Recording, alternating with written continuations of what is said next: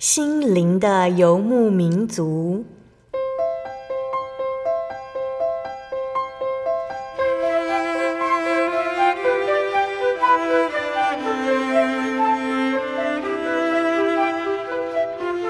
在这个谁都不管谁的后现代社会里，每个人的心灵都是游牧民族。成长的过程就是寻找的过程。每一颗漂泊的心灵，其实都在寻找生命的绿洲。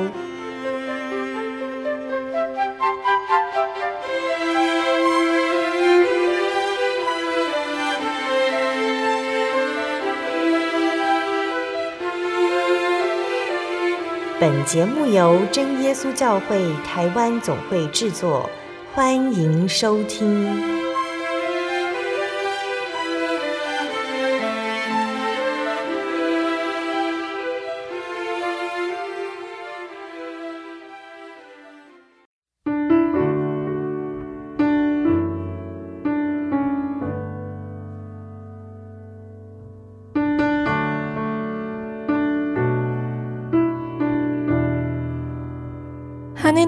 所有在空中的听众朋友们，大家平安，欢迎收听心灵的游牧民族，我是贝贝，很高兴今天能够在空中和大家见面哦。大家这个星期过得愉快吗？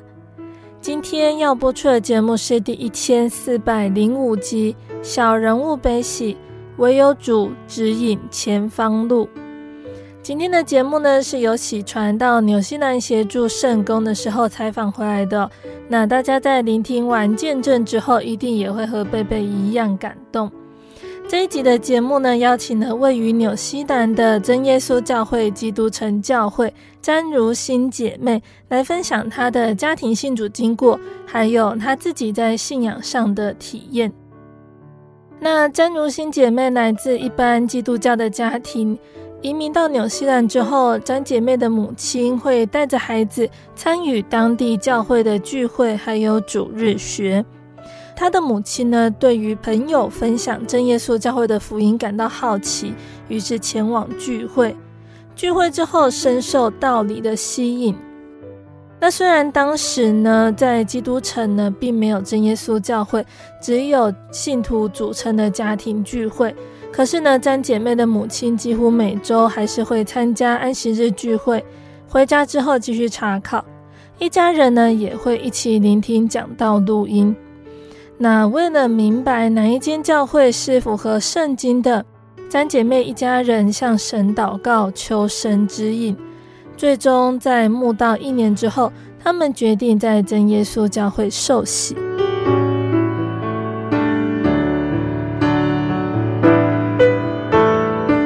各位心灵游牧民族空中的好朋友，大家好，好，我是你的好朋友喜传。今天很高兴来到纽西兰兰岛的基督城教会，我们要来访问詹如心姐妹。我们请如心姐妹跟大家问候一下。哈利路亚！各位心灵的游牧民族空中的好朋友，大家好，我是纽西兰基督城教会詹如心姐妹。好，感谢主。那如心姐妹她有一个英文名字叫 Ruby，好，所以等一下我就会用 Ruby 来称呼她。那接着我们就请 Ruby 来见证他们家是怎么样来认识主耶稣，走入这一条信仰的道路的。奉主耶稣圣名做见证。啊，今天来跟各位分享一下我们家是如何归入真耶稣教会，还有简单述说一下说我们基督城教会发展的过程。我们家是台湾移民来的，在我十岁的时候呢，啊，我们家搬来基督城。啊，我从小生长在基督教家庭，在台湾，我们全家都是在圣教会参加聚会。那小时候在台湾，从大人的口中有听过说真耶稣教会，但也从大人的口中说真耶稣教会是异端，信徒聚会是不穿衣服的，祷告还会昏倒。然后以前小时候不懂事啊，只要爸爸开车带我们经过台中的旧总会，就是在夜市旁边的那个旧总会，我和姐姐都会对着教会扮鬼脸呢，很顽皮呀。然后在一九九零年移民来纽西兰。那妈妈继续带着我们去上教会，那参加这边当地的基督城华人教会。那妈妈也很热心在参与教会的活动。我们每个礼拜也会去聚会上主日学。有一次华人教会要举办洗礼，妈妈就问朱妈妈，就是她的一个好朋友，也是一位台湾来的妈妈，问她说：“嗯，你要不要一起去受洗啊？”啊，猪妈妈说：“哦，我才不要在那个小池子里面受洗，我的罪那么重，在那么小的水池里面洗礼，怎么会洗得干净呢？啊，我要去大海洗礼才会洗得干净。”那妈妈就很好奇地问说：“哪里有教会是在大海里面洗礼的？”猪妈妈说：“有啊，真耶稣教会就是在大海里面洗礼的。”然后虽然以前在台湾的教会，啊，我们以前那个圣教会牧师批评过真耶稣教会是异端，但妈妈有一股好奇心，想去看看到底真耶稣教会是什么样的教会啊。他想说，反正基督城也没有他之前圣教会的人，不会有人批评他。那同时，妈妈也希望挽回猪妈妈的信仰哦，想说她怎么去那种有是传异端的教会。于是，妈妈和猪妈妈约好一起去真耶稣教会聚会看看。要去的前一天，妈妈还问猪妈妈说：“呃，那聚会的人他们会穿衣服吗？”猪妈妈回答说：“当然啊，不然冬天这么冷，不会冷死吗？”啊，妈妈第一次参加他们聚会回来，我们就问她说：“那那去聚会的人有没有穿衣服啊？然后他们祷告的时候是不是真的会昏倒啊？”妈妈说：“不会啊，教会的人看起来都很正常啊，只是祷告是跟我们不太一样。”因为那时候我们还不了解什么叫做圣灵说灵言，我们只知道说是要悟性祷告，然后心中有平安喜乐，就是得圣灵。感谢主，妈妈去第一次聚会就被道理深深的吸引住。妈妈之后几乎每一个礼拜都会跟猪妈妈一起去真耶稣教会聚会。那时候基督城教会还没有成立。仅仅只有两户信徒，安息日的时候一起聚会，就是刘妈妈、刘波波一家，还有梁妈妈、梁波波一家。安息日聚会，要不是在刘妈妈家，不然就是在梁妈妈家家庭聚会，听讲道录音带。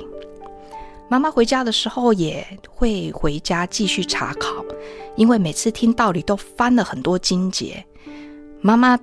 怀疑说真耶稣教会用的圣经是不是跟一般的圣经不一样？为什么这些经节他从来没有读过？所以他每次去聚会的时候都很认真的抄下圣经节，然后回家再用自己的圣经翻翻看哦。然后他发现说是真的，圣经都是同一本，只是他以前没有看过这些经节而已。之后妈妈开始向教会也借了许多讲道。呃的那个录音带回家听，有时候晚餐也都会播给我们一起听。我和弟弟呢也开始和妈妈一起去聚会。我们回家的时候也会讨论说，真耶稣教会的教义有什么不一样的地方呢？那哪一间教会所传的道理才是符合圣经的？为了明白神的旨意呢，我们也就一起向神祷告，请求他们，他为我们选择教会。那时候我的姐姐维新。刚开始她很排斥真耶稣教会，但也感谢主，她渐渐的也会在礼拜六和我们一起去聚会。可是我们还是很难决定到底是哪一间教会才是神拣选的教会，是得救的教会。一间是从小就是很熟悉的教会，另一间是道理都符合圣经的教会。那加上人情世故的关系，我们还是每个礼拜日继续去华人教会聚会。礼拜六呢，就跟着妈妈去真耶稣教会聚会。我们和妈妈一起向神祷告，向神祷告，求神帮我们选这个教会。就这样祷告了七个月后，在购买我们现在的住家的过程。妈妈与华人教会的领导阶层发生了一些不愉快的摩擦，因为啊、那里的牧师娘她是啊、房屋中介，然后在这过程中呢，妈妈就被人家误解，啊，被华人教会他的朋友误解，那他觉得他非常的委屈，天天都在哭。有一天呢，我就跟妈妈说，姐姐和我跟妈妈说，我们不是天天祷告求神帮我们选教会吗？这不是很明显的吗？神要我们去真耶稣教会啊，他已经帮我们把这个呃我们常去的这个教会的后路也断了，从此我们就不再去华人教会聚会了，因为神给我们很明显的指示。之后我们在真耶稣教会也慕道一年后，在一九九二年八月二十九日，终于决定受洗。但神的考验也来到了，在洗礼前的。两天，基督城下了十四年来最大的雪。记得那时候道路封闭了一天，然后刘妈妈就问我们说：“真的愿意在这么冷的天气受洗吗？”可是因为那时候久久才有一传道来寻牧，我们希望赶快受洗归入真教会，就祷告求主给我们信心，坚持在冰水里洗礼。那时候是师父安传道为我们施洗，那感谢主，十年后爸爸也在真耶稣教会受洗。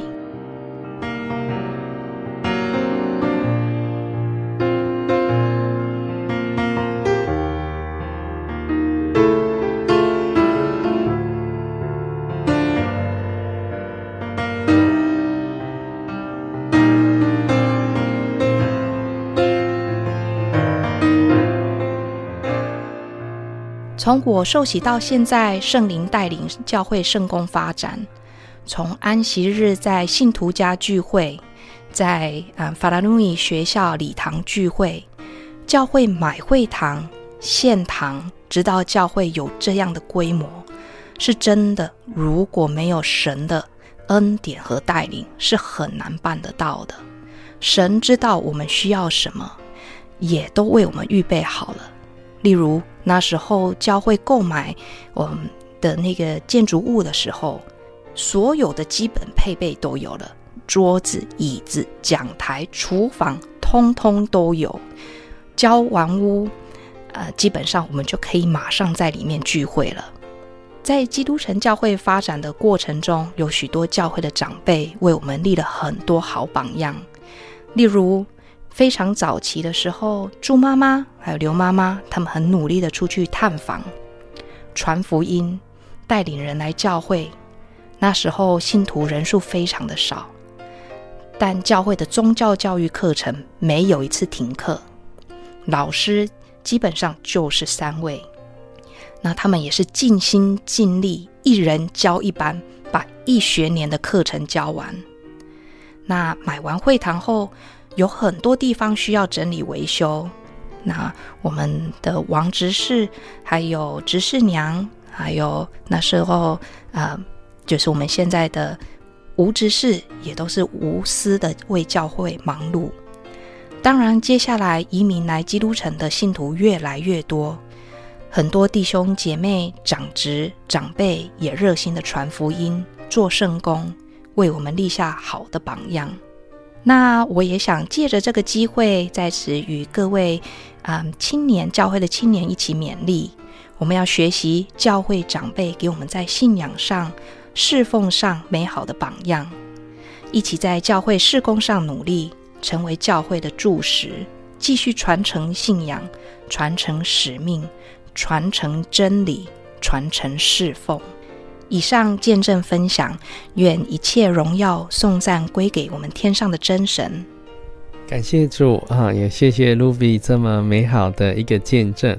好，虽然用很简短的啊这个时间好来诉说他们全家信主的过程，但是我们可以很清楚的看到神带领的啊一个脚步，啊也让我们看见神对他们家庭的一个拣选以及神的爱。也透过他的分享当中，我们可以看见他们家如何归入真耶稣教会，也从他的见证当中。看到基督城教会的一个成长，好，也求神继续来带领赐福，啊，使我们基督城教会能够在啊我们南岛，好，纽西兰南岛这个地方继续高举主的名，传扬神的福音。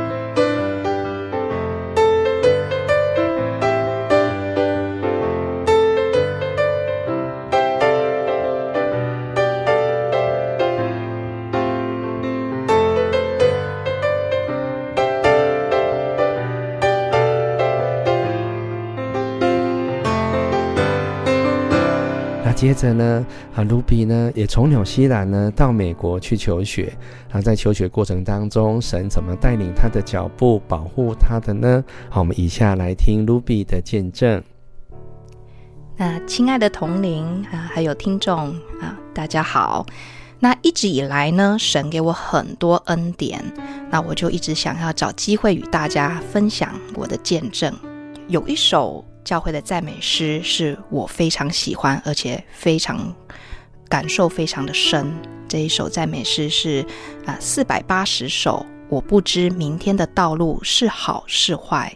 歌词的内容就是讲到说，有许多未来的事情，我现在不能试透，但我知道神掌管着明天，他知道前面的道路是如何，他牵着我的手往前走。那这一首诗是让我感受非常非常深的一首诗歌。那现在呢，让我们时间倒回去，我二十年前我读大学的时候，那我大学的本科是学教育的，那时候教育学院的幼教并没有编列在大学课程里。换句话说，那时候幼稚园老师的文凭只是个专科生，并不是大学文凭。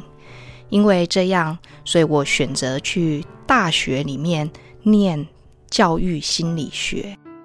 在我上大学最后一年的时候，我真的还不知道自己毕业之后要做什么，因为毕业也不能做老师，所以我考虑继续念硕士，申请家庭儿童心理学科系。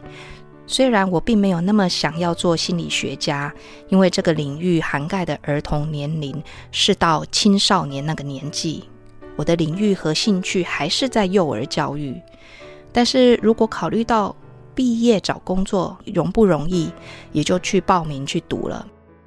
至少如果顺利毕业的话，我想说也是个心理学家，至少还是有可以有个工作。那我的妈妈呢，从我的表姐那里打听到说，在美国的 Oregon 大学有一个硕士科系叫做幼儿早期疗育，基本上就是学龄前儿童的特殊教育。她一直催促我去搜寻资料，然后申请出国留学。那时候我很不愿意离开我熟悉的环境，去一个陌生的国度念书，所以一直不理会她的建议。当然，妈妈也就不放弃，每天就一直念我。直到有一天，我去跟我的大学指导教授讨论一下说，说这个家庭儿童心理硕士班需要选什么样的课程，学分怎么安排等等。在谈话结束后，我向我的大学指导教授请教了，他对这个 Oregon 大学幼儿早期疗育硕士的看法如何，是否值得去申请。其实呢，我的用意是想要他跟我说：“哎，我们 Canterbury 大学的儿童心理硕士班也是很好的啊，不需要去国外念书，这样好让我回家应付我的妈妈。”跟他说：“教授说不用跑到那么远去读，我们坎大的课程也是很不错的。”可是很让我跌破眼镜的教授竟然跟我说：“Oregon 大学的特教系是排名全世界排名前茅的。”我们有很多上课的资料，还有研究都是从那里来的。他说，如果换作我有这个机会去 Oregon 大学深造，我会把刚刚选课的安排全抛在一边，坐上第一班飞机，马上到那里学习，再也不回来了。当时我吓到说：“啊，好吧，既然教授都这么说了，那我就去申请看看吧。”那时候申请。过不到两个月，我就收到早期疗愈硕士班的录取函，我很开心，就满心欢喜地等待大学寄给我入学通知。可是再过两个月，都开学了，怎么等就是没接到大学注册的资料，所以我就跟系主任联络看看是不是有什么其他手续需要我去办的。想不到他去调查之后，才发现说硕士班是批准了我的申请，但大学研究所并没有批准我的申请。原因是我们在纽西兰大学只有三年，美国大学是四年制，所以我还差了一些大学学分。听到这个消息，我是很错愕的，因为这边的硕士班我都已经去停课啦，我没有办法回去再去读啦，那表示我前半年的努力都白费了。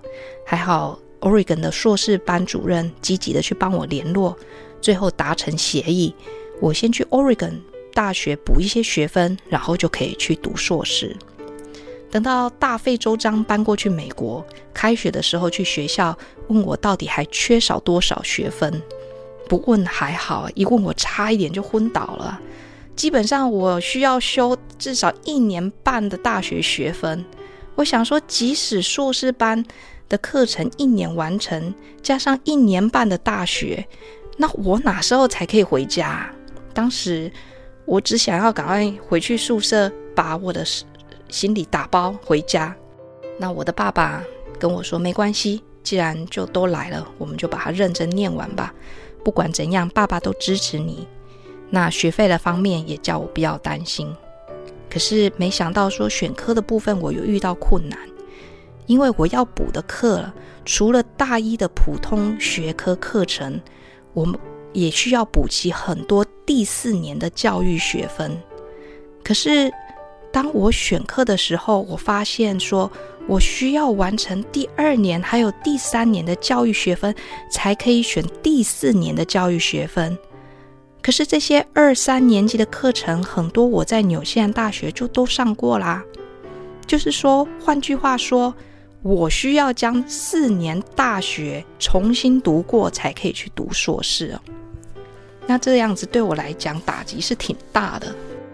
我心里非常的愤怒，而且难过，觉得说我被 Oregon 大学骗了，所以我就去找负责选科的指导教授，跟他说我的困难。我坐在他的办公室，说着说着，就不禁的就开始哭了。我跟他说，我觉得我是被骗来的，如果我不来，我至少还有一个硕士可以念。可是我现在什么都没有了。然后我就跟他讲说，所以呢，如果我决定要回去纽西兰，我一定也会找律师。告 Oregon 大学，因为他们既然要收国际学生，就要有一个明确的规条，申请学士后学位需要符合什么样的条件，需要补齐什么学分。那位教授呢，就非常同情我，他就跟我说：“Ruby，你既然都已经来了，就不要空手回去，更何况大学都有律师团，你告不过他们的。”你跟我说你想选什么科，即使是四年级的课，你也跟我说，我可以特别为你开一个名额让你选，你就不需要去补二三年级的课。那我就考虑了一下，想说我也没有退路啦，那也就这样子吧。所以我就将一年半的学分挤成一年把它念完，然后为了不浪费钱，我就选一些我没有上过的课程。例如幼教的实际教学法，并且还要去幼儿园实习，就是一些真的训练你真正出来做老师该选的课程。可是说实在，这些课程是早期疗愈硕士班不需要用到的。每次我打电话给我的爸爸，我就都在跟他抱怨，我浪费了一年时间选这些没有用的课，又加上我是国际学生，费用完全自费，根本就是在烧钱。直到硕士毕业回到纽西兰，我还是一直觉得我浪费了一年的青春，花了一堆冤枉钱。可是我从来没有想到过说，事实上这一切都是神的安排，因为只有他才知道未来的道路是如何。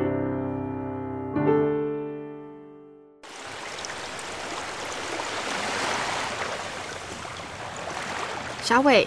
为什么你们教会的洗礼必须到郊区有河水或是海边的地方呢？哦，因为要在河水或是海边那一种流动的活水受洗，才有赦罪的功效啊！而且这样子才符合圣经的教训和耶稣的示范。嗯，可是洗礼不就是你们基督教会入教的仪式吗？哦，不是的，它不只是仪式，每个人都必须要悔改，信靠耶稣，并且奉主耶稣的名全身受洗，这样才能够有功效的重生哦，并且能够和神重新和好。哦，既然活水洗礼是跟每个人都有关系的，那我希望能够有更多的认识。好啊，你可以到你家附近的真耶稣教会。更深入的查考这方面的道理哦。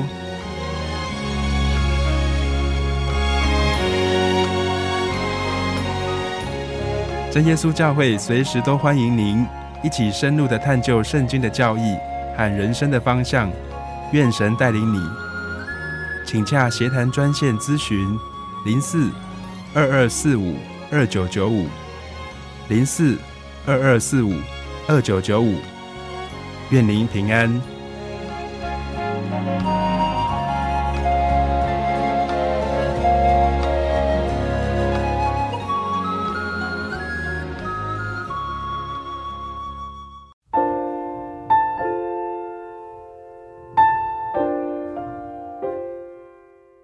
的听众朋友们，欢迎回到我们的心灵的游牧民族，我是贝贝。今天播出的节目是第一千四百零五集《小人物悲喜》，唯有主指引前方路。我们邀请了位于纽西兰的真耶稣教会基督城教会的詹如欣姐妹，来和我们分享她的家庭信主经过，还有信仰体验。节目的上半段，詹姐妹分享到她的母亲是如何受到真耶稣教会道理的吸引。一家人为何最终会选择在真耶稣教会聚会的原因？詹姐妹也和我们分享到她到美国念书的原因以及遇到的情况。节目的下半段，詹姐妹要继续来和我们分享哦。当她念完硕士回到纽西兰，真神是如何继续带领他的脚步？他是如何在其中看到神的预备呢？欢迎听众朋友们继续收听节目哦。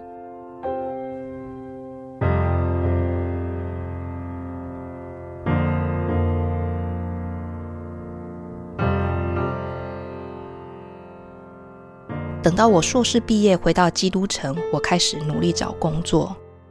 那这并不是很顺遂，因为所有的机构都问我有没有将我美国的文凭认证过。因为在纽西兰，如果要做早期疗愈老师，要先有幼教老师的文凭才可以就职。那这下伤脑筋啊！我在纽西兰大学读的是教育心理学，我并没有做老师的资格。我就联络我之前啊、在纽西兰大学的指导教授，就是鼓励我去美国读书的那位教授，跟他请教怎么办。他听一听跟我说：“你先去将你美国的文凭拿去教育部认证，如果真的不行，考虑要不要去专科学校一两年读个幼教老师文凭。”他在谈话最后跟我说：“如果真的是这样，你就要很忍耐的去跟那个十六、十七岁的小毛头一起上课，至少两年。”听到他这么说呢，我心都凉了，眼泪都流下来，心里想说：“我去美国读书根本就是个错误，搞了半天，到头来什么都没有。”可是我还是将我的文凭用急件寄到教育部去认证。虽然他们回函说只要三个礼拜可以答复我，可是我等了两个月都没有消息。最后我就每天打电话去催接我案子的那位职员，请他务必要尽快处理，因为我要申请工作，然后就快截止了。一旦我错过这个机会，我就不知道哪时候才会有早期疗愈老师的工作机会了。那位先生也很好，他尽快的帮我处理。我印象很深刻，在二零一六年复活节假期的前两天，我接到处理我案件那位职员的电话。他说：“Ruby，你的文件已经处理好了，我现在用快递寄去给你，应该在放假之前你就会接到了。”他并且补充了一句：“虽然我不能告诉你认证的结果，但你会对这个结果很满意的。”隔天我就收到。那份快递里面有教育部认证的报告。当我在读那份报告的时候，我眼泪不禁流下来，因为这份报告中，我的美国两个学位文凭都被纽西兰教育部承认。认证报告内容结论就是：第一，我有在纽西兰做老师的文凭与资格；第二，我有早期疗愈学士后的资格。这表示我可以如期的去申请做早期疗愈老师。教育部之所以批准我做幼教老师文凭与资格，就是因为那多读的一年大学教育学分，就是我觉得一点用处都没有。浪费我青春和学费的教育学分。其实神早就知道未来会是什么，我需要的是什么，他早早就帮我安排好了。他知道前面的道路是如何，他牵着我的手往前走。我马上跪下来向神祷告，跟他说对不起，因为过去两年我只有抱怨又抱怨，并没有去思考这一路上都是神在照顾我。帮我的未来做最好的打算，我只能说我非常的惭愧，非常的亏欠神。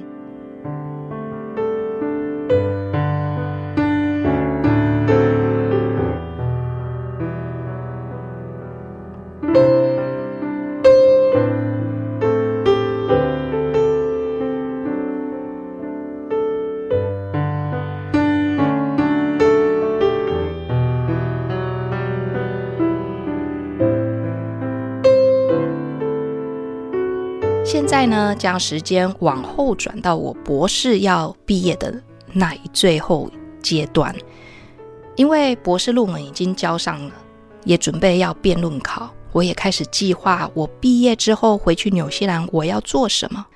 我是绝对不会马上要想要去申请跟学术界有关系的工作，因为经过五年的学术训练生涯，我有一点不想要马上又投入学术研究。我想要做一点我自己真的想要做的事，然后呢，我就想一想说，嗯，不然我再找找看有没有早期疗愈老师的工作了，因为我还蛮喜欢我之前那份工作的，即使先做一两年也无所谓，反正毕业不要无所事事就好。想不到我之前我做早期疗愈老师那间慈善机构 CCS，在基督城有一个缺。哦，我好开心哦，因为那个是我居住的城市。我马上准备好我的履历还有申请表，就 email 去申请。那那个机构呢，也有回复我说有收到我的资料，并会再跟我联络。可是过了将近要两个月都没有消息，因为毕业之后我要跟我的先生去欧洲玩。所以我就在跟呃那个慈善机构联络，看看是否他们第一次审核过后的决定是怎么样。因为我一直没有听到他们的通知，想不到他们的负责人回我 email 说，他们在一个半月前就联系我了，可是我都没有回复，所以他们以为我不想继续申请了。然后也很遗憾，他们已经找到适合的老师了。当时我看到这封邮件。我马上搜寻我的电子邮箱的垃圾邮件，才发现说他们真的是跟有跟我联络，只是邮件跑到我的垃圾邮箱。原来他们早就已经回复我，并且安排要用 Skype 面试。我当时对我自己非常的生气，也对对方也很不满，因为如果没有接到我的回复，他们应该要再试试看联络我一次啊。我读的那份 email，看到结尾那位负责人有补充了一段话，说：“啊，呃，之前因为你也是 CCS 的老师，你应该很理解慈善机构的薪水并不高，所以你要有心理准备，你的学历是无法得到相对应的薪水要求。那可能就是整个就是那种。”阴错阳差的状况，对方可能觉得我嫌弃他们不能给我够高的薪水，改变心意不回他们消息，所以他们也就不敢再联络我。而我这边呢，却因为没有去查看我的垃圾邮件而错过了他们的邮件。我当时对我自己非常的生气，我想说，我怎么可能犯下这么基本的错误呢？在等待这么重要的邮件，竟然都没有想想看要去查一下垃圾邮件。那时候我正要跟一个教授去参加幼儿园的毕业典礼，啊，那一间幼儿园就是让我去他们学校做博士论文研究的幼儿园。刚好我看完那封 email，我教授打给我说他已经到啊我公寓楼下了。那时候我还在气头上，据我先生说，我是气得脸红彤彤的，很大力的将我的手提电脑盖上，然后就气冲冲的就出门了。当然到车上我就跟我教授讲了刚刚发生的事情，他一路上一直安慰我。等到小朋友毕业典礼结束，教授又带我回家。在我下车之前，他跟我说：“Ruby，如果一切都是命中注定的话，你就欣然接受吧。但是你还是要有礼貌的回复那位负责人，谢谢他的回复。毕竟以后你是要在纽西兰生存，总不能把自己的路都给断了。好吧，既然我的教授都已经七十几了，人生历练丰富。”我就想说，听他的准没错。我一上楼就开了我的电脑，回复那位负责人，礼貌性的跟他谢谢。当我邮件一发出了瞬间，我就接到一封从人力银行网站寄来的 email，说基督城教育部在招聘早期疗愈老师。我马上点进去看，哎，真的是在基督城哎！我又很高兴，因为那个是在我居住的城市。我马上打电话给上面的联络人，先询问一下他们是否接受网络或是电话面试，并且稍微跟他提一下我的学历还有我的工作经验。这位负责人说，只要通过第一次审核，他们可以安排远端面试，并且可以尽量配合我的时间，让我在离开美国去欧洲玩的时候可以完成面试。那我就很开心啊，马上把我的那个申请表还有履历都寄出去。那这之间呢，也很感谢神的安排，一切都非常的顺利。两个礼拜过后，我就接到通知要面试。面试完又过了两个礼拜，我就接到通知说我被录取了。当时我跟我爸爸说这个好消息，他说：“啊，神把你那小那扇小窗户关了，但也为你开了一扇大门。”之后去上班，过了几个月才听其他老师讲起来。事实上，那次申请的人至少有二十个，是往常申请人最多的一次，也有很多是很资深的幼稚园老师。我之后就一直自我反省，这一次的乌龙其实也是神的安排。如果我又回去我原本的机构做我原本的工作，我并不会学习到更多的东西。反倒是在教育部学习成长的机会多了很多。再一次，我就又不禁的流下眼泪，觉得自己怎么都学不会呢？都不会去信靠神，不会想想，其实一切都有他的美意，一切都是他美好的安排。那所以我在教育部工作的这六年，常常有人会对我说。啊，你都读到博士了，怎么不去大学工作，做讲师、做研究、做教授，反而回去做老师呢？那你之前读的不是都白费了吗？可是我并不觉得这样子，我深信神帮我找这一份工作，一定是有他的美好旨意。他要我在这一份工作里面好好学习，好好充实自己，然后时机一到，神觉得我训练够了。他一定会明确的告诉我，该是时候离开了，而且他会帮我做最好、最合适的安排。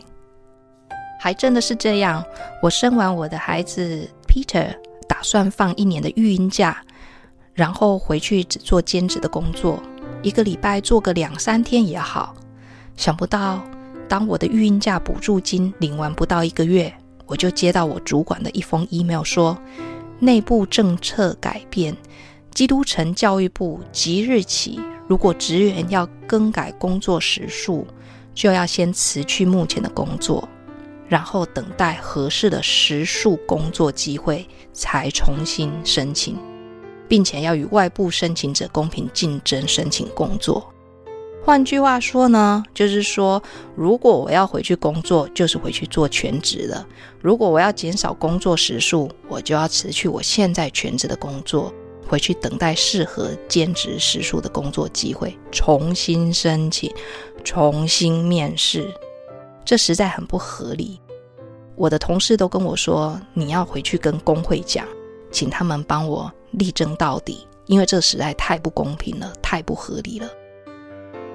可是我想一想，这根本就是神给我一个最明确的指示，该是时候继续往前进，所以我一点遗憾都没有的，就把我的工作辞了。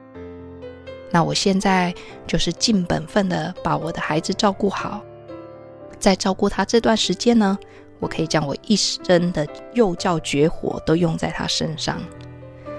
那从这里呢，我也从一个家长的角度来体会父母。早期幼儿教育实行的困难点在哪里？这次我学乖了，要听从神的旨意，不要走在他的前面，因为神掌管着明天，他知道前面的路是如何，他会牵着我的手往前走。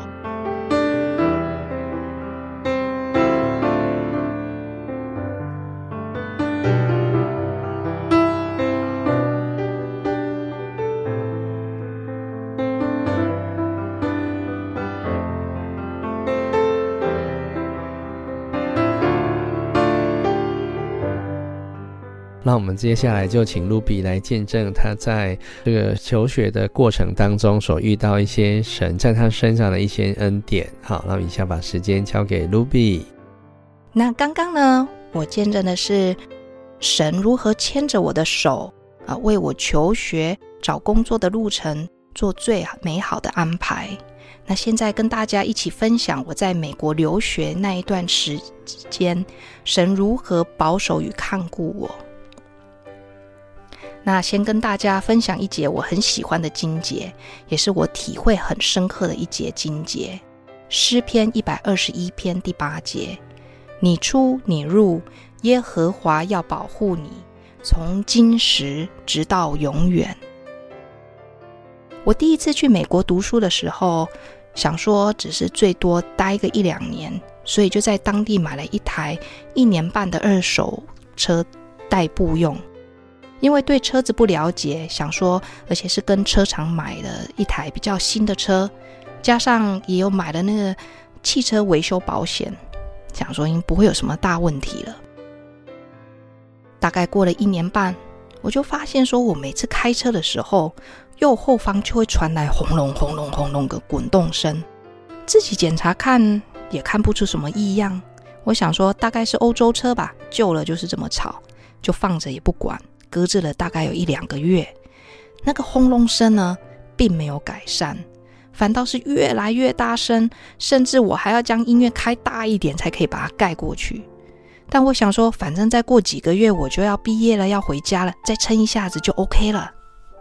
想不到有一天晚上去上课，停车的时候没有注意到前面地上有一块停车挡轮子的木头，我就把车开太前面压在上面。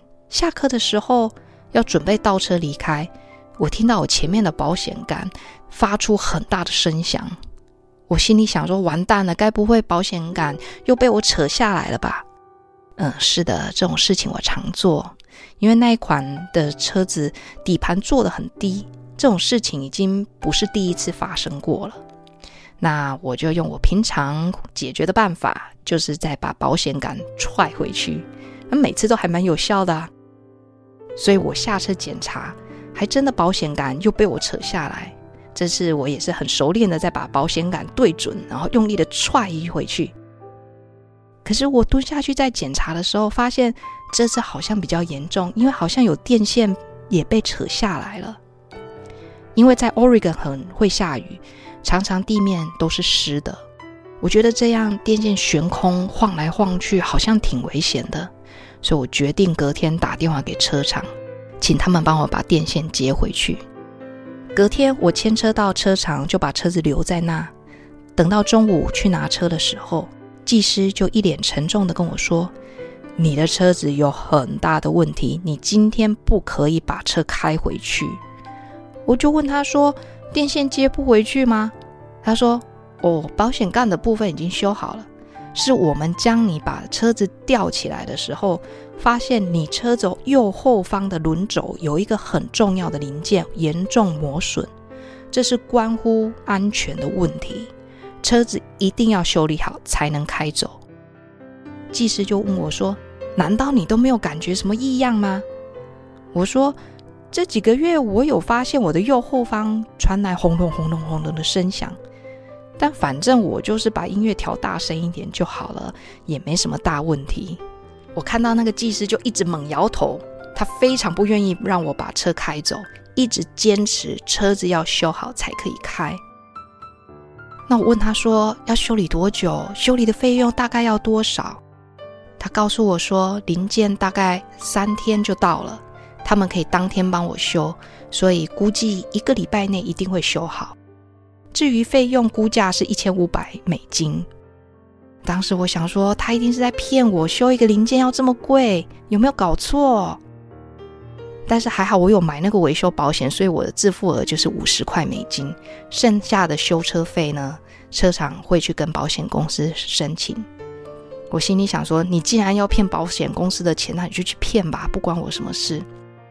但我很坚持的说，我要把我的车开走，因为我没有车，我根本哪里都去不了。我白天还要去实习，晚上还要去上课，那个地方又很会下雨，我又不能没有车。僵持了一阵子，技师终于同意让我开走，但是他要我答应他，速度绝对不可以开出超过二十五英里，就大概是时速四十公里。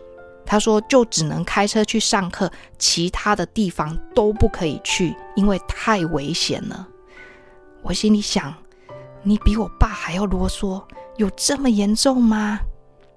之后回到家，我马上打电话给我的好朋友乐恩，我我我们的车子专家，我就跟他说，技师告诉我坏掉的部分是哪里。我问他说，真的有那么危险吗？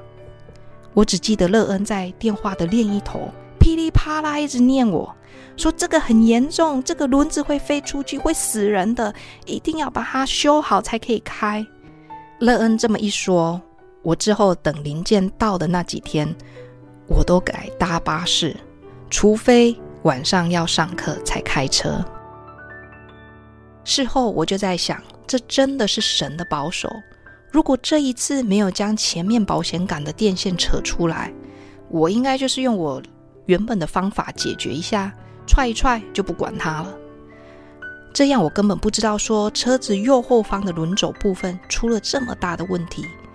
直到发生意外，而且在美国常常都需要开上高速公路，真的很可能就像乐恩讲的，轮子会飞出去，会死人的。那时心中就一直感谢神，感谢他的保守与看顾。神的看顾不止在安全的部分，也在信仰的安全上看顾我。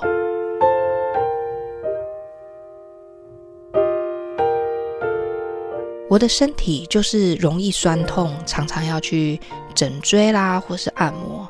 所以在美国读硕士的那一阵子，因为压力的关系，还有长时间坐着用电脑，我的腰实在很痛，所以我就开始看看有没有可以去整椎或按摩的。可是因为去读硕士的那一几那两年，学费都是要自己负担，金额庞大，所以不敢乱花钱。所以我就想说，找找看有没有比较经济的选项。然后我在一个超市的那个看板上面看到一个女士的刊刊登广告，说她自己有一个工作室，专门帮人家按摩、调整身体的姿势。她说她的疗程呢是专门帮助背痛的。那我跟她电话联络，电话那一头也那位女士听起来也非常的和蔼可亲，然后她给的价钱也是非常合理的。所以我就想说，我去给她按摩一节。大家应该会觉得很奇怪，这样你也敢去？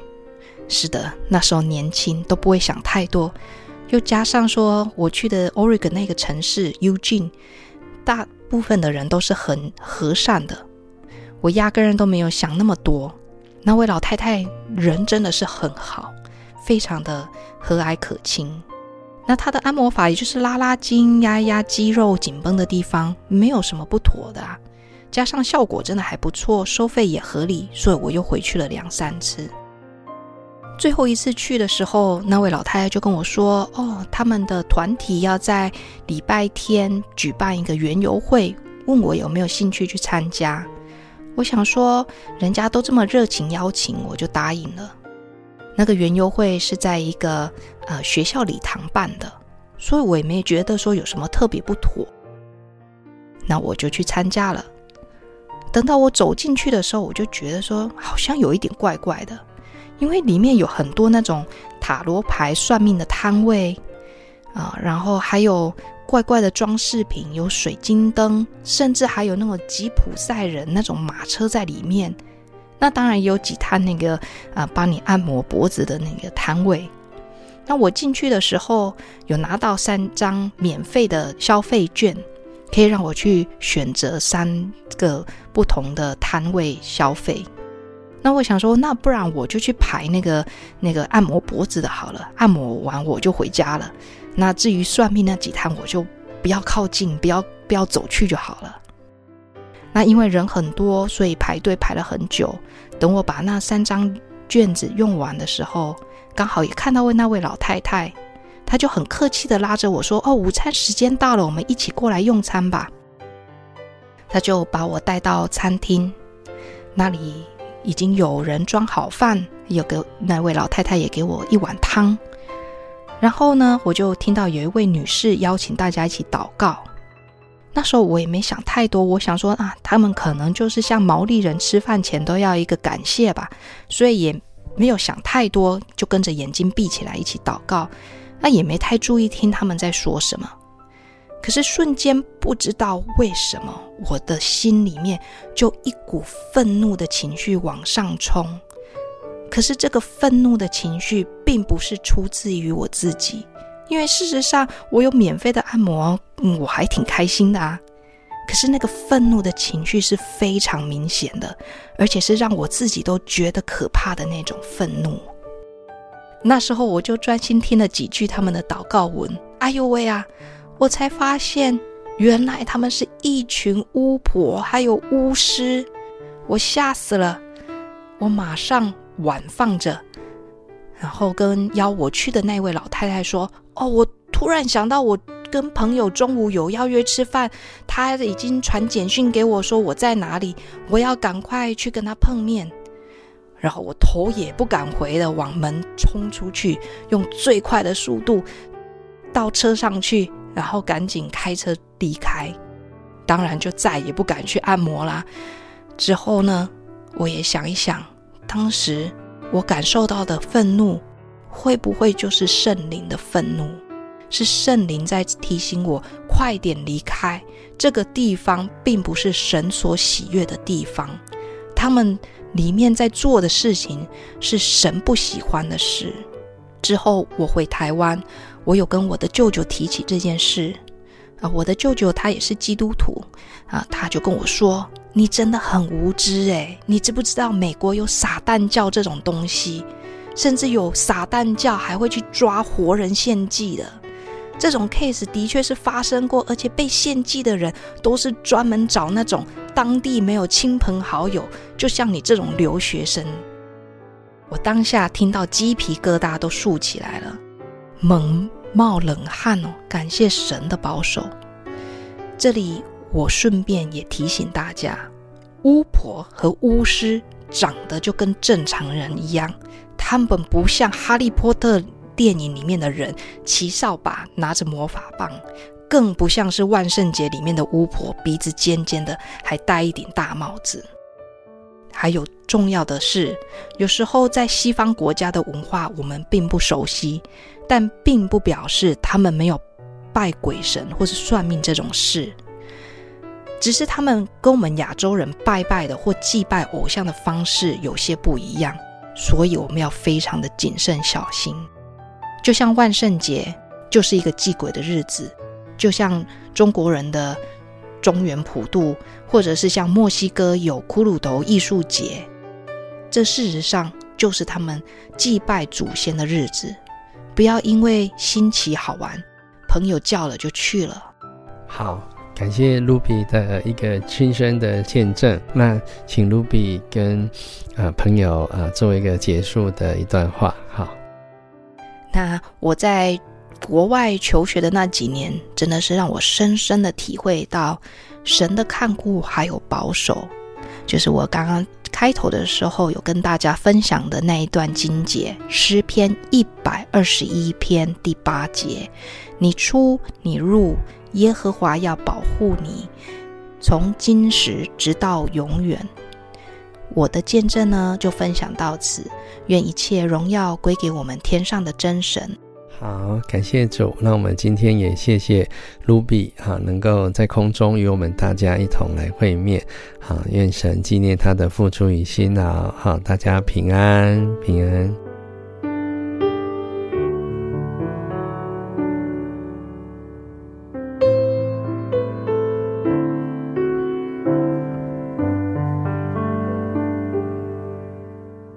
亲爱的听众朋友们，我们的节目到这边要结束了。